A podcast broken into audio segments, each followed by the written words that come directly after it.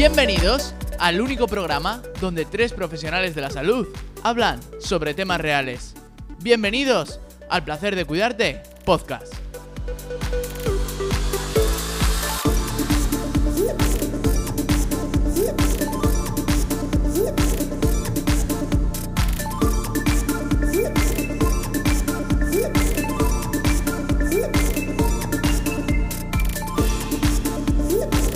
Bueno, y bienvenidos un capítulo más a nuestro podcast, al placer de cuidarte. Como siempre, empezamos agradeciendo a la Universidad Europea del Atlántico por permitirnos grabar en sus instalaciones, que la verdad que nos acogen maravillosamente bien y estamos aquí un día más. Y hoy vamos a hablar de un tema muy interesante, que además seguro que en algún momento de vuestra vida os ha pasado a alguno de vosotros, y que se conoce como el síndrome del impostor, este fenómeno psicológico. A mí me gusta, ¿eh? Así que para tratar este tema, pues como siempre, me van a acompañar Andrea, nuestra psicóloga y experta en el tema. ¿Qué Muy tal? buenas, Pablo, ¿qué tal? ¿Cómo estás? Muy bien. Hoy te toca a ti dar la cara más, ¿eh? ¿Tú crees? Sí. Bueno, pero yo creo que yo creo que es algo que podemos hablar un poco desde nuestra experiencia personal los tres, ¿no? Sí, sí, eso seguro. Pero bueno, tú nos vas a dar la explicación y nos vas a poner un poco en situación, que es lo Lo importante. intentaré. Muy bien. Y para darnos también su punto de vista, Cristina. ¿Qué tal, Cristina? Muy buenas, chicos. Muy bien también. Muy bien por aquí. Este es el primer capítulo en el que nos estamos grabando. Sí, sí. Así que la gente ya va a poder interactuar con nosotros. Y ver nuestras Eso, caritas. y ver nuestros gestos, que Lo a subiremos a. YouTube, ¿no? O a alguna plataforma Sí, más. A YouTube, probablemente. De momento Por eso sí. te van a ver que estás al otro lado del cristal, todas esas cosas que la Hablamos gente no un poco entiende. raro. Claro. Pues ahora lo van a ver. Bueno, pues vamos a empezar con, con el tema de hoy, que es lo interesante. Así que cuéntanos un poco, Andrea, qué es el síndrome del impostor. Haznos una introducción.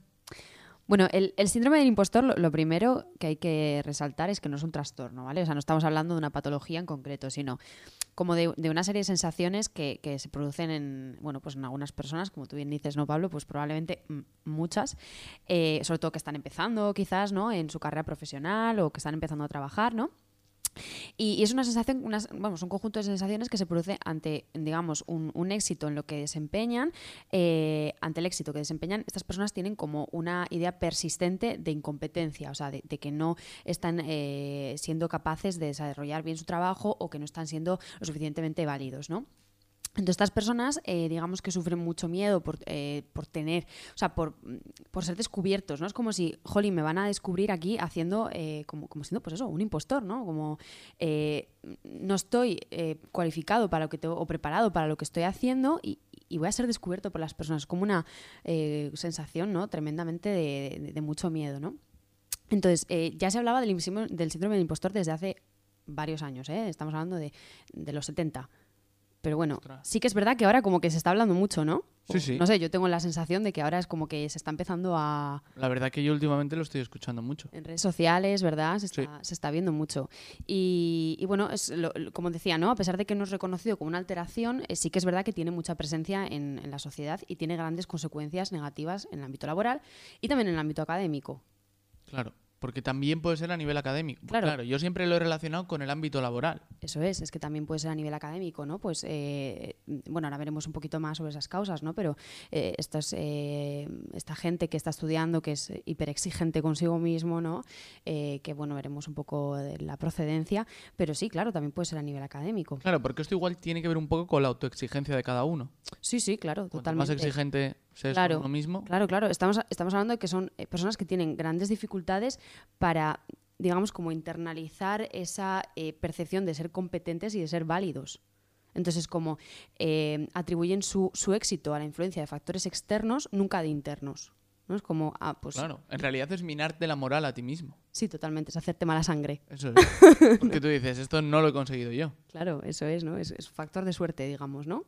Y, y bueno, si queréis hablamos un poquito de las características, no sé, Venga. y luego ya como que nos metemos un Dale. poco a contar nuestra experiencia personal, que yo creo que es importante también. Muy bien. Yo la voy a contar porque además es curiosa. Ah, bueno. nos vas a contar una historia personal, Pablo. Yo siempre, yo siempre me hablo a todos, me abro a todos Muy mis bien. oyentes. Bueno, a ver, eh, un poquito las características de estas personas sería esa baja autoestima y falta de confianza, ¿no? Tendencia al perfeccionismo, esa elevada autoexigencia, eh, pensamiento de que todo lo que hago es insuficiente, ¿vale? Em, culpabilidad, ¿no? Porque desde, su punto de vista está engañando a su entorno con, el desempeño que tiene.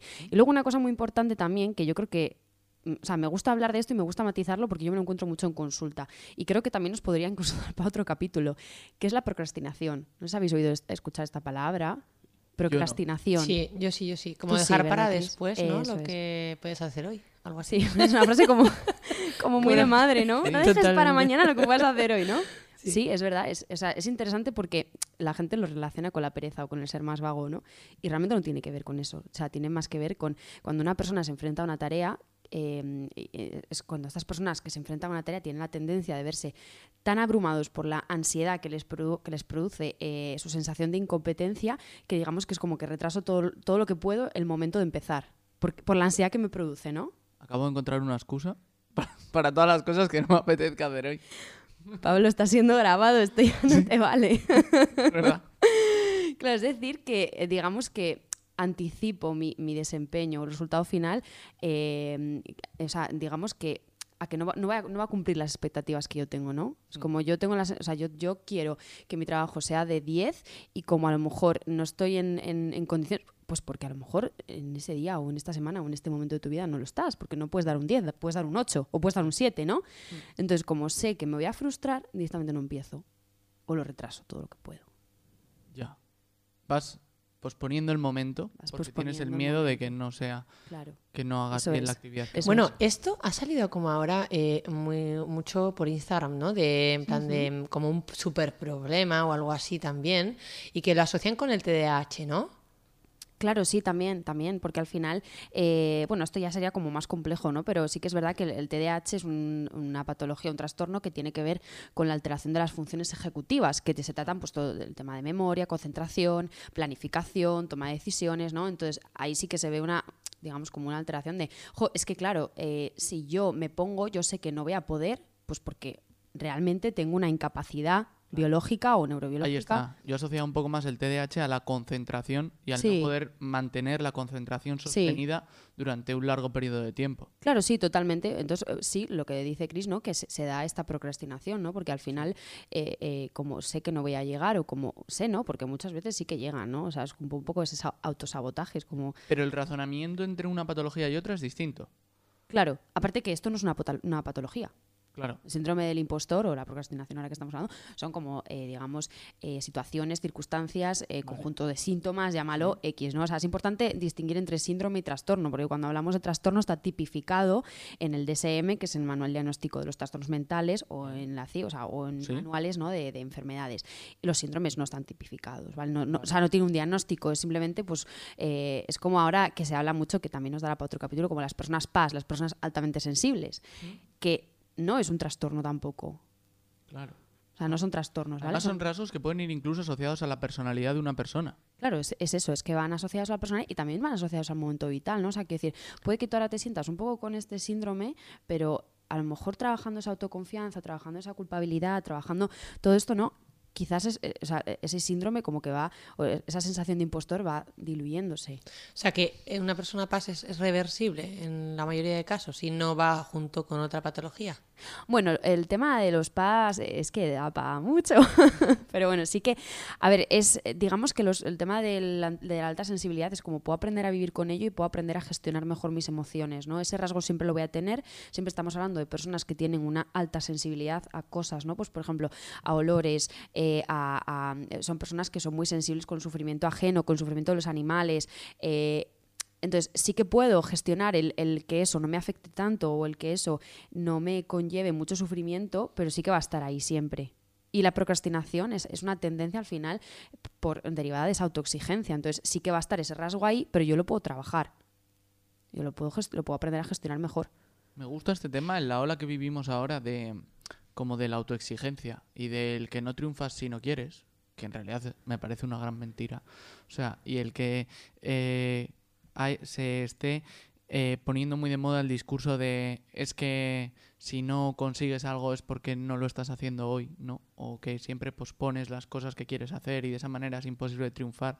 Pues el recalcar que no todo, o sea, que hay cosas que pueden impedir que tú realices ciertas cosas en un momento determinado.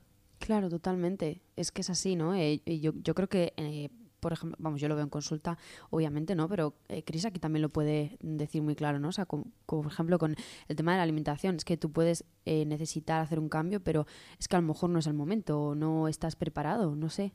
Nosotras eh, conseguimos mm, identificar o, sea, o leer a la persona en el momento en el que está y muchas veces no están ni siquiera habiendo tomado la decisión cuando te van a visitar. Entonces ahí el mensaje que tú les mandas o la manera de tratarles es un pelín diferente porque primero tienes que conseguir, a veces están pre-contemplación. Luego ya contemplación, luego Claro. ya, no sé, las etapas esas que tenía que me... Si las de me- la motivación, ¿no? Que Exacto. estás aquí. Claro, contando. pero entonces, eh, si una persona te viene a consulta, pero realmente no ha tomado la decisión o no se ve en un momento adecuado para, para, mm, dar pasos en ese, en ese cambio, eh, a ti te- como profesional te resulta muy complicado hacer ese chip dentro de ella. Y, y ya no quiero sumar si aparte eh, tienen eh, pues algún tipo de trastorno o síndrome o, eh, o siquiera te lo dicen, porque muchas veces ni- no te van diciendo, hola, soy una persona de paz, eh, no me digas las cosas tan directo porque me vas a asustar, o soy una persona eh, demasiado aprensiva, o soy no sé qué. Entonces tienes que leer mucho a la persona que tienes delante y medir, ¿no? Eh, cuidar un poco el lenguaje, la manera en que lo expresas, trabajar un poco de manera más visual igual, o bueno, Claro, pero de otra yo manera. ahí tengo una duda, porque tú dices que la gente no te avisa cuando estás en consulta, pero muchas veces quizá la gente no es ni siquiera consciente Claro. de, el problema o el síndrome que puede tener en ese momento. Simplemente da por hecho que es una cosa que va con su personalidad y ni siquiera él es consciente de ese problema. Claro. Bueno, de hecho es un súper alivio, yo creo, el que te diagnostiquen o el que te digan, mira, hay esto, estos rasgos, no sé si te identificas, eh, ve a un profesional que te, que te pueda diagnosticar o que te pueda ayudar. Y en ese momento empiezas a entender, eh, bueno, pues muchos rasgos de tu personalidad que son modificables, que son cambiables y que te están haciendo sentir una frustración. Porque igual pi- piensas que toda la vida, entre comillas, eres un fracasado o que no consigues las cosas o que eres un vago que te han repetido mil veces y resulta que luego tienes un TDAH y, ostras, es que me está costando realmente. Es que yo lo intento, internamente siento una frustración tremenda. Corrígeme, Andrea, si esto es así. 100%. Pero yo lo veo en, en- en- casos reales de consulta que, claro, eh, con la alimentación es muy complicado, no imposible, pero muy complicado. Si tienes un, un TDAH, que esto significa realmente las siglas, ¿te las sabes? Trastorno por déficit de atención e hiperactividad. Eso es. Wow. Para el que no lo sepa, el TDAH, que a veces lo, lo pronunciamos Sí. así rápido y no se entiende muy bien. Y mm, es muy complicado hacer, eh, ser constante en, en la alimentación. Y justamente en, tra- en consulta trabajamos esa flexibilidad. Es decir, eh, no es o todo o nada. No, una cosa no te tiene que hacer cambiar el patrón general. eh, tienes que seguir, seguir, seguir. Claro, esta persona se encuentra con muchos problemas. Entonces, Claro. si yo entiendo que tiene ese trastorno o ese síndrome, me ayuda muchísimo en la manera que yo trabajo con él. Claro. Y, además puedes eh, ¿no? o sea, ayudarle en, en esas eh, en, en compensar un poquitín el, por ejemplo, ¿no? A mí me viene, es que estamos hablando, cuando hablamos de, de personas que tienen este trastorno o que tienen alteradas esas funciones ejecutivas, es que a lo mejor estamos hablando de que se le pueden olvidar cosas tan eh, básicas como cepillarse los dientes. O sea, es que no hay planificación, ¿no? Eh, ayer, por ejemplo, hablaba con, con un chico en, en consulta. Dice, es que yo o sea, eh, me vendría bien tener un cartel en el baño, ¿no? Que, que- que me pusiera, eh, lávate los dientes, no sé qué, Pepito, por ejemplo, ¿no? Y es como, jo, pues ponlo, ¿no? En- Entonces, en el caso de la alimentación, es como, Claro. vamos a encontrar esas compensaciones o esas ayudas que le puedan servir. ¿Qué Igual cuando eres más pequeño, perdona Pablo, cuando eres más pequeño es más fácil, ¿no? Porque no eh, eres el raro porque te apunten cosas. Pero cuando ya tienes 30 años, dices, Claro, es ostras, como- ¿qué me pasa, no? Soy O una sea, abuelete que me toca apuntar las cosas. ¿Qué me pasa? Que Claro. tengo que apuntarme el cepillito ahí, para como, ok, hacer el check diario, porque si no, no lo hago. Claro, es- Entonces, es, que tiene que ver más con la planificación, ¿no? Con el eh, eh, ceno, tengo que lavarme los dientes, ahora tengo que lavarme las manos, eh, yo qué sé, me lo invento, ¿no? O Tengo que ir al baño y ya me pongo el no sé qué, ¿no? Entonces, e- e- ese, esa secuencia es lo que les cuesta, no tanto el, el recordar. Pero bueno, que nos estamos yendo como mucho, ¿no? Eso es. Yo quería preguntarte, estamos hablando de que la gente sea capaz de identificar eh, pues estos síndromes y sea capaz de saber y conocerse de si padece uno de estos síndromes, ¿qué signos, qué síntomas eh, tienes tú para poder diagnosticar? No sé si es diagnosticar, porque como no, No, es una patología, no se diagnostica. Efectivamente. Eh, o para em, observar que puede existir un síndrome del impostor. Claro, esto eh, antes lo que hablábamos, ¿no? De la, de la autocon- o sea, de tomar conciencia de lo que le ocurre a uno mismo, ¿no? Este síndrome es complicado de, de, distinguir en uno mismo, ¿no? Porque es como yo tengo la certeza real de que no estoy siendo capaz de desempeñar mi trabajo, que estoy engañando a los demás. O sea, que, que yo, sí, vale, tengo una carrera o tengo lo que sea, ¿no? Pero realmente no estoy siendo bueno en lo que hago. Entonces, estoy engañando. ¿Cómo yo voy a darme cuenta de que me pasa esto? ¿no? Muchas veces lo que decís, alguien de fuera o alguien me tiene que decir, oye, mira, no, es como... Pero sí que es verdad que lo que hablaba antes, ¿no? De, estos, de estas eh, características, que un poco serían los signos o, mm, lo que yo diría que es un poco lo que más nos puede hacer ver que, que estamos en ese punto, ¿no? Pues esa baja autoestima, esa falta de confianza en uno mismo, ¿no? Cuando tienes ese perfeccionismo, esa exigencia, esa necesidad de hacerlo todo siempre bien, de no tener eh, nunca lo suficiente, de no de sentir que no llegas a, a- a lo, a lo que te estás planteando. La procrastinación, ¿no? Esa sensación también de culpabilidad interna, que es un poco lo que, lo que no sé si te contestó Pablo aquí, con la pregunta que me has hecho. ¿Sí? Sí, vas bien, vas bien. Vale.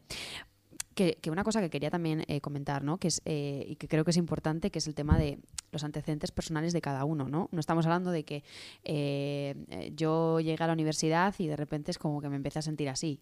No, es que claro, estamos hablando de personas que a lo mejor eh, tienen sus factores de riesgo para poder, mm, para que se constituya. Hay un este- proceso Hay un proceso, sí. que culmina con un Claro. síndrome del impostor. Claro, sí, digamos, ¿no? Es como, yo eh, siempre como voy a un ejemplo, ¿no? A lo mejor esta persona durante toda su vida ha sufrido, digamos, el, eh, una gran exigencia por parte de su entorno. A lo mejor han sido unos padres, o sea, con, con esta persona a lo mejor han sido unos padres muy cañeros, ¿no? Y, y- y yo llego y digo, Ojo, es que yo tengo que dar siempre el máximo para ser aprobado, para que me digan algo bueno, para que me o para que me quieran incluso, yéndome a, a casos extremos. No me quiero meter ahí mucho con, con los padres, pero bueno, sí que es importante porque es así. O profesores también, o sea, que decir que depende, ¿no? Ay, mira, estoy leyendo un artículo, que por eso me has pillado un poco antes ahí a pie cambiado, eh, porque estoy leyendo información, no, no tengo toda la información. Claro, entonces sí, sí. Estamos es aquí con los ordenadores abiertos. directo. Y un artículo pone aquí que las mujeres padecen más el síndrome del impostor que los hombres. Sí, es cierto. ¿Y hay algún motivo? Bueno, a ver, hay muchos factores que intervienen aquí, pero No querrás abrir ese melón. No, no. es que te estaba pensando, Pablo, estás metiéndote en, en aguas un poco No, no. peligrosas, ¿eh? Simplemente me ha parecido curioso, porque pone que hasta el 80% de Sí. mujeres lo pueden llegar a pade- o lo llegan a pade- padecer. Claro. A ver, es que aquí estamos ante muchos factores. Sí que es verdad que las, las mujeres eh, tendemos a tener una eh, sensibilidad mayor a todas estas cosas, porque sí es, o sea, es así, ¿no? O sea, genéticamente, biológicamente, eh, tendemos a, a tener menos confianza en nosotras mismas. Eh, pero sí que es verdad que yo incidiría en la parte social y cultural. O sea, quiero decir, nosotras hasta hace mm, 50, 60 años no trabajábamos. Ya. Te quiero decir, o sea, bueno, sí algunas, ¿no? Pero, o sea, la gran mayoría, eh, yo qué sé. No trabajamos que de manera. Eh, sí, gracias. Cris, gracias. Matiza bien porque Bien, es verdad. O sea, no, no salíamos, no teníamos, digamos, nuestras carreras profesionales sí. y no salíamos a trabajar fuera. Trabajamos en casa, obviamente, pero entonces como ahora hemos empezado a ello y en muchos sectores... eh, Hay una mayor obligación de tener que demostrar. Claro, es como que- para yo tengo, o sea, como mujer yo tengo que posicionarme más o tengo que ponerme más como en, en- en poder para que se me escuche, para que se me atienda, para que- entonces es como jo, claro, ahí sí que se produce más todos esos sentimientos de, de- de baja confianza y de, y de inseguridad, También os diría que, que, o sea, que como que la sociedad te impone como mujer ser más autoexigente. Es decir, Totalmente. eh, si fallas, creo, y aquí eh, no nos vamos a meter en este melón porque cada uno piensa lo, que piensa y está Sí. bien, no somos de un lado ni de otro, somos del medio. Vamos a decir en estas cosas para... sí, para- pero es interesante lo que vas a es decir. Cris. interesante porque yo te diría que es verdad que se nos impone esa, mm, esa exigencia personal desde que nacemos prácticamente. Es decir, como si fallas, ostras, estás fallando, ¿te estás dando cuenta? Eh, igual la, la parte masculina si fallas como, bueno, no se ha dado cuenta. Y eso es una cosa que yo te digo a día de hoy en mi familia, que no somos nada, nada, nada eh, de ese pensamiento un poco más arcaico y sigue estando, sin darse cuenta en el propio lenguaje, en la propia exigencia de tu madre y demás. Y de aquí mando un abrazo a mi madre que es maravillosa, pero sí que es verdad que hay una diferencia entre mi Claro, hermano y yo. eso es, pero fíjate lo que has, o sea, lo que has dicho es importante, ¿no, Cris? Porque eh, mando un abrazo a mi madre, ¿no? Yo también estoy pensando en mi madre, que mi madre siempre como que me, me ha inculcado el eh, sé independiente, estudia, eh, mm, eh, como eh, ten tu propia, eh, como sé, te- válete por ti misma, ¿no? Entonces, es- ese pensamiento ahí como que te sigue siempre, ¿no? Y, y- No, no, a mí, o sea, a mí me ha seguido, pero, pero, Totalmente. pero llegado un poco al extremo en mi caso. O sea, que es como tú 100%. no necesitas a nadie. Bueno, a ver, somos seres sociables. Yo ahora mismo ya he ido a terapia, estoy más trabajada y me doy cuenta de que esa sensación de desconectarte de, las, de, la, de la vida o de las personas que están a tu, alrededor, a tu alrededor porque eres independiente no tiene nada que ver. O sea, hemos mezclado, nos hemos ido al otro extremo o hemos intentado eh, dar el otro extremo de, de visión a, a las mujeres que, que también, oye, que nos encanta estar con personas, compartir y demás. O sea, no somos robots. Claro. Y luego también el, el- o sea, el asunto de que ahora sí que voy a abrir un poco el melón, o sea, si me lo permitís. Un poquito solo, ¿vale? No, pero... No te lo permitimos, que no, sí. Sí, Pablo, por favor, permítemelo. Pero es, es, o sea, quiero decir, hay una realidad que es como, eh, ahora, además de trabajar fuera, también tenemos que seguir trabajando dentro, ¿vale? O sea, quiero decir, eh, también eh, seguimos con el clic un poco de tienes que ser madre, tienes que eh, tener tu casa, tu familia, ¿no? Y, y vamos a ser sinceros, eh, ojo, que no es del todo, ¿no? Pero yo es lo que, lo que veo y lo que veo en consulta y lo que veo en la vida, ¿no? sí es verdad que las mujeres nos seguimos ocupando más de- del asunto familiar y de la casa. ¿Me equivoco, Pablo? No sé, o sea, no, estoy seguro que tu ¿Estás experiencia es seguro la que, vale. sí? Porque él no se ocupa de nada. No, no, no. No es así. O sea, eh, en mi caso, en lo que yo veo en mi entorno, eh, no te daría la razón, pero que- sé que en... Pablo, el- ahí se te ha visto eh, por tu parte que ahora está grabado además, se te ha visto la cara en plan de situación de por mi parte no. No, no, no, en el... se- No, no, ¿Quién lo que yo... en casa? En mi casa lo hace todo mi padre. ¿Tu padre?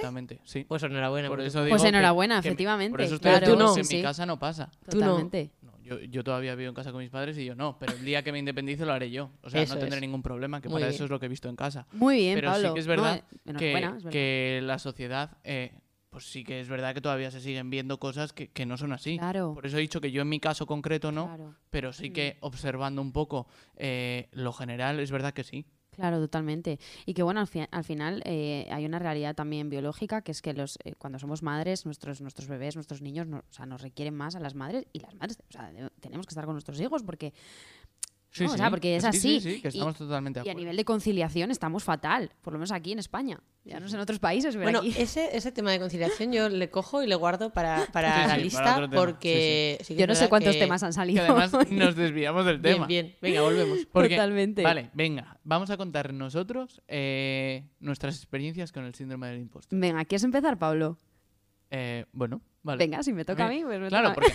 porque, a ver, yo creo que es un síndrome del impostor eh, más leve, pero es cierto que sobre todo en los primeros años eh, de ejercer la profesión, vamos a decir, sí que es cierto que en muchos momentos eh, del tratamiento con pacientes, eh, tú sientes que no estás haciendo lo que tienes que hacer o que incluso lo que podrías hacer cuando un caso se pues se atasca más, ¿no? Vamos a poner el caso de que un paciente no termina de mejorar la patología que estás tratando.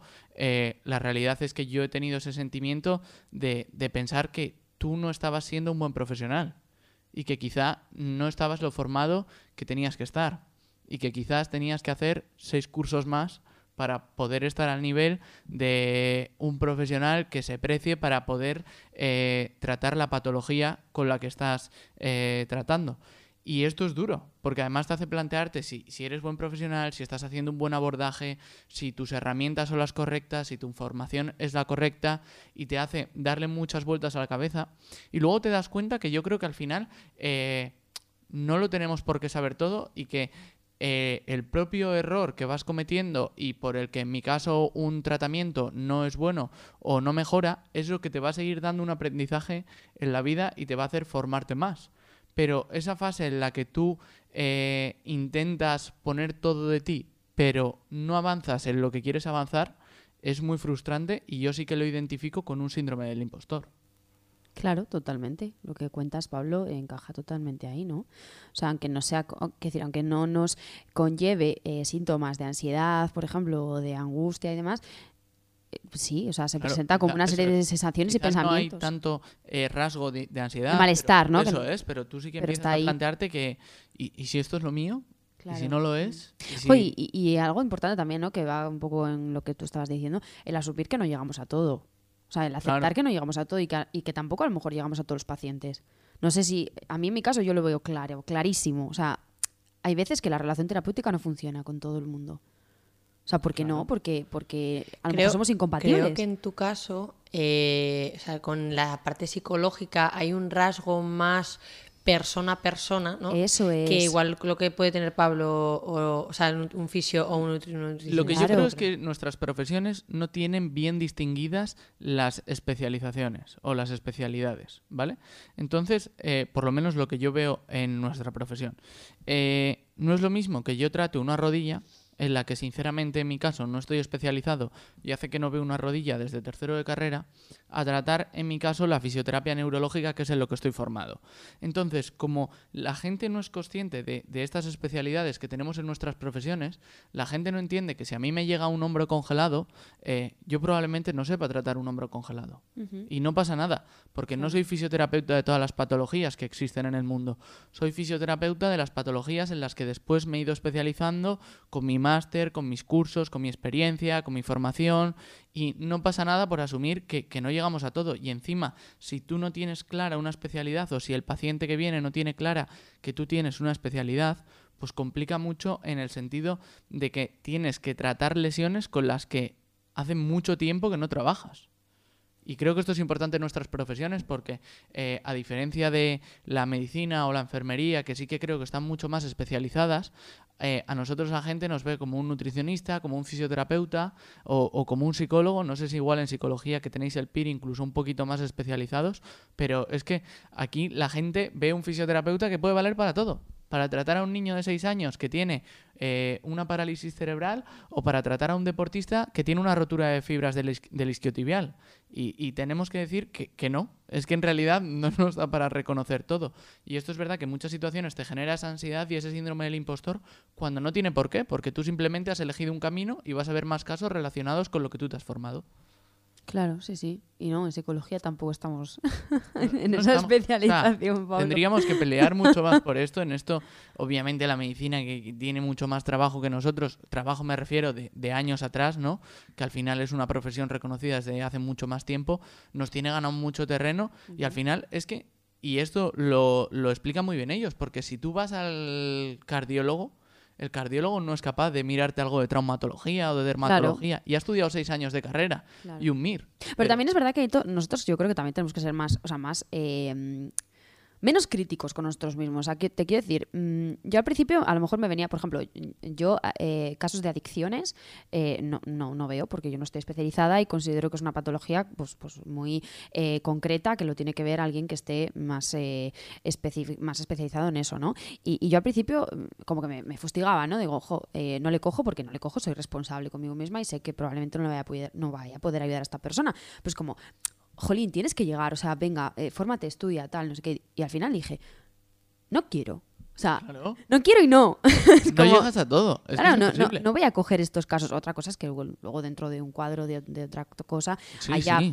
No, pero, o sea, una adicción pura y dura, no, no la voy a Pero coger. además, cuantos más casos cojas en los que menos estás formado o te formes más para coger más casos, yo tengo la teoría de que peor vas a ser en todos. Totalmente, y porque al final eh, eh, es que caemos un poco en, en esa frustración de si, si todo el rato lo que cojo es difícil, o sea, si todo el rato lo que hago es todo el rato ponerme reto, ponerme tal, es que probablemente no vaya a llegar, Claro.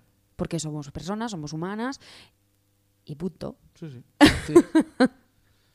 Yo os puedo contar un poco mi caso, que mm, creo que no llega a ser un síndrome del impostor, pero bueno, si no... O sea, yo, bueno, yo os lo cuento, que yo no he tenido tal cual eso porque, no sé, yo lo he visto o lo he enfocado siempre como algo positivo para, o para motivarme a mí, ¿no? Como profesional, como un reto. O sea, lo he visto como retos.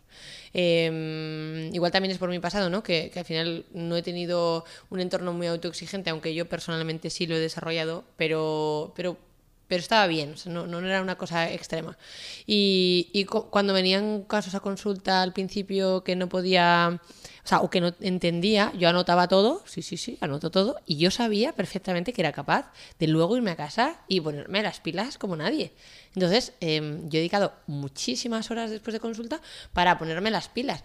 Y eso, como ha dicho Pablo también, que es que justamente lo estaba enfocando como diciendo, jolín, porque si soy joven, si acabo de empezar, ¿cómo voy a saber todo? O sea, esto se entiende. No- yo no, no- entendía que, la que el entorno sabía que yo no tenía por qué saberlo, pero que sí que iba a ser aplicada y, responsable con la persona que tenía delante, ponerme las pilas. Y ha habido casos en los que he dicho, Eso está bien, ¿eh? O Claro. sea, yo no digo- o sea, yo también voy a Sí, casa sí. y en muchas cosas me tengo que buscar. Obviamente. Y eso forma parte de, de lo que hablábamos el otro día del reciclaje profesional. O sea, Total. está claro, y hay cosas que no sabes, pero puedes saber porque al final tú has estudiado sobre esto, conoces la profesión, conoces lo que hay que hacer y simplemente tienes que refrescar. O sea, esto es distinto de, o sea, me- me- eso me parece súper bien, pero del abarcar más de lo que no abarcamos. Claro. Pues, eh, eso, es- eso que dices, Cris, está, está guay, ¿no? Pero imagínate que eh, no es el caso, porque tú estás eh, hiper especializadísima y, y tienes mucha experiencia con TCAs, ¿no? Con trastornos de la conducta alimentaria. Pero imagínate que tú no tienes formación en bueno, este campo. Andrea, yo al principio no, tendría, no tenía formación. Claro, pero te has ido formando. Claro, pero, pero eso, por ejemplo, mira, igual en ese caso el- e- es el único eh, aspecto, ¿no? Por ejemplo, en patologías digestivas, autoinmunes, eh, eso mm, te- era más formación de, leer, de ponerte las pilas. Pero los trastornos de la conducta alimentaria te requieren una parte personal de, mm, de cuidar mucho el lenguaje, de saber un poco los tiempos de consulta, cuándo eh, dar un poco para adelante, cuánto estar estable. O sea, te requiere mucha más parte personal que ahí me he tenido que hacer yo un trabajo personal también para poder hacerlo. Y son las consultas que a día de hoy me requieren más, em, más esfuerzo. Claro. Y, y ahí sí que puedo haber sentido una, un poco de no sé si lo estoy haciendo bien o la estoy cagando realmente. Y ahí, ¿no? Pues hablando con psicólogas y demás que están especializadas en el tema, pues me han, me han, me han enseñado muchísimo, eh, me han ayudado, me han apoyado, mira, haz esto así, haz esto así, no sé qué. Y gracias a toda esa formación, y creo que pues también la sensación de que, que no, que no lo sé todo y que está perfecto, pero, Eso pero es, no una autocrítica mala, en plan de algo, os voy a decir como morboso, vamos a decir de, ostras, esto no lo sé, ¿eh? Claro. O sea, tengo que darle pero tú ahí, caña Cris, tienes porque- una buena autocrítica, porque tú estás Claro. trabajada, es lo que tú dices, ¿no? Pero, pero es, es verdad que, mu- que muchas personas, es que a, mí al principio me pasaba, yo mm, lo digo con, con toda mi cara aquí, es como, yo tenía esa sensación de, no, tienes que coger estos casos, Andrea, y tienes que formarte, y tienes que... Y, jo, a, a ver, noches de, de decir, es que te tienes que ir a dormir, Andrea, es que no puedes permitirte esto, porque ya no vas a estar ni para este ni para los demás. Yo creo que la diferencia está en la autocrítica. O sea, si la autocrítica es para bien y es positiva, o si la autocrítica Puedes gestionarlo está mejor, Eso es. claro. Si tú te lo tomas como un reto y decir, bueno, yo acepto este reto, quiero seguir formándome en mi profesión además, este Claro. tema del que estamos hablando me, me interesa y yo me voy a seguir formando. Eso es una autocrítica positiva. Pero es distinto si esa autocrítica es negativa y es, es que yo no sé, es que esto lo tendría que saber, es que soy un mal es. profesional, Claro. es que no estoy sabiendo lo que tendría que saber. Creo que hay, eh, ese es el cambio entre que sea una relación sana y, y más tóxica con el, con el trabajo o contigo mismo. Claro, qué conclusiones más buenas saca Totalmente. Pablo, Y ¿eh? os voy a culminar con una cosa y os diría que lo, el movimiento o la sensación que me ha llevado a, a implicarme tanto en esto o a tener esta visión es precisamente el amor a mi profesión. O sea, el amor a mi profesión y decir, eh, ostras, yo confío, soy buena persona, porque soy buena tía, yo creo. Mucho. ¿Y por qué no voy a, a ser buena profesional en esto y, y- y com- entre comillas, competir con otros profesionales o estar a la altura de otros profesionales que también lo son? Claro. Ellos han empezado igual que yo y, y esa, ese amor a, a la profesión es lo que me ha eh, incitado eh, a decir, oye, mm, fórmate, hay un montón de cosas que hacer. Claro, ¿qué pasa? Que al final, eh, te- eh, curso, no sé qué curso, curso, curso, tengo mil cosas que, quieres escuchar podcast, escuchar no sé qué. Y son unos años en los que mm, te mm, embadurnas tanto de, de conocimiento, de información, de no sé qué, que a mí me parece maravilloso, la verdad. Claro, pero, o sea, yo creo que la clave al final es dirigirse como hacia un segmento dentro de todo del abanico de posibilidades que tú tienes. Que es lo que te va a hacer ser muy buen profesional con los casos que trates y al final es lo que te va a hacer tú sentirte muy seguro del trabajo que estás llevando a cabo. Porque esto también pasa. Yo no me siento igual de seguro con unos casos que con otros. Te sientes más seguro con el caso que más estás formado. Ese caso tú lo coges y sabes que en un 95% de posibilidades vas a tener éxito. Y sin embargo hay otros que tú, casos que empiezas, en el que esa probabilidad de éxito disminuye un poco. y del 95 vas a ser un 75. Y cuanto más te formes eh, en un en un tema concreto dentro de tu profesión, yo creo que vas a tener más porcentaje de éxito, más seguridad en el trabajo que haces y por tanto menos sensación siempre de este síndrome del impostor. Yo ahí te puedo decir, eh, por ejemplo, en el tema estoy de acuerdo y no, porque precisamente el especializarnos tanto, que es lo que le ha pasado a la medicina, eh, ¿no? Eh, especializarse tanto, lo que le ha hecho es no saber del otro lado. Y, no puede, el cardiólogo no puede estar eh, no relacionado con el sistema digestivo. O sea, el cardiólogo tiene que saber que las patologías digestivas, lo que pasa a nivel digestivo, esta persona le está implicando que su eh, que tenga mm, más vasodilatación, que tenga mm, mm, algunas cosas que no van a funcionar bien a nivel eh, cardiovascular porque el sistema digestivo está alterado. Entonces, el intentar tanto especializarte, por una parte está muy bien, pero como tengas un paciente que tenga afectada muchas más cosas, que suele ser lo normal, por, de ahí el abordaje integrativo, que es ir a la raíz del problema y no tratarnos por separado, que es uno de los, yo creo que las críticas que se pueden hacer a la medicina actualmente, que ya por suerte muchísimos médicos lo que hacen es decir, ostras, yo estoy viendo, no sé, estoy viendo el riñón, pero tenemos que ampliar un poco ostras, ¿cómo, está, eh, ¿cómo están los pulmones? ¿Cómo está todo el resto de cosas?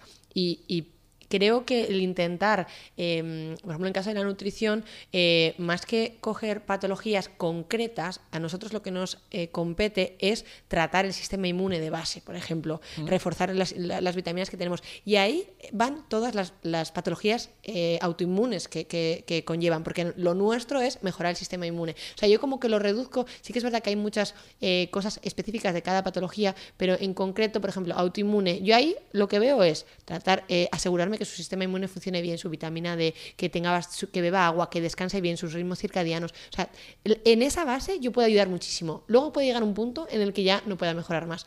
Pero sí que es verdad que me aventuro a coger casos que puede ser que no los conozca, pero como la base es autoinmune, soy conocedora de que voy a mejorar. Pero eres o sea, yo a lo que me refiero es, y además creo que lo que has dicho de que eh, los hay profesionales que se especializan tanto en su segmento ¿no? o en su sector que se olvidan de lo demás, creo que eso es dejadez. O sea, y a ver si explico lo de dejadez. Si tú has estudiado durante seis años una carrera, has estudiado un examen de preparación, o sea, tú tienes que tener formación además de tu campo en otras cosas y tienes que tener ese conocimiento y si no lo tienes es que has tenido una dejadez.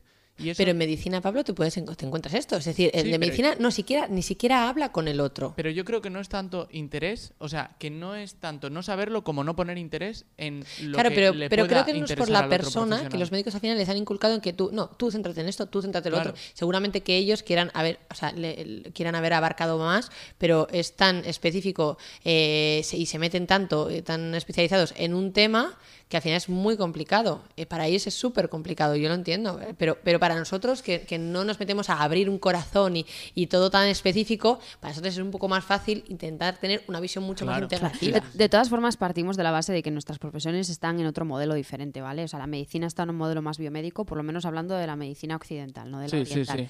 Que sí que es verdad que yo creo, como dice Chris, que está poco a poco dando ese salto, pero nosotros yo creo que nos, nos estamos enmarcando en un modelo más biopsicosocial, o sea, teniendo en cuenta un poco todo todas las partes, ¿no? O sea, la persona como un todo, digamos. Y creo que desde ahí eh, es, un poco lo que dice Chris, ¿no? Creo que desde ahí sí que nos podemos eh, conocer bien a la persona y conocer bien lo que necesita. Bueno, pues yo creo que con esta reflexión final sí. tenemos que poner punto final. Nos ha salido largo el podcast. Porque ¿eh? dijimos que íbamos a hacer podcast cortos y nos vamos a los 40 minutos. Así que nada, os agradecemos como siempre que hayáis estado ahí escuchándonos, que nos podéis seguir en redes sociales, en Instagram, el placer de cuidarte.podcast y cualquier propuesta, cualquier tema que queráis que tratemos, cualquier duda, siempre nos podéis escribir a nuestro correo electrónico, el placer de cuidarte.podcast a gmail.com. Y agradecemos a la Universidad del Atlántico de Santander que nos deje estar grabando aquí como cada día. Y a vosotros, nada, que nos escuchamos en el siguiente capítulo del placer de cuidarte.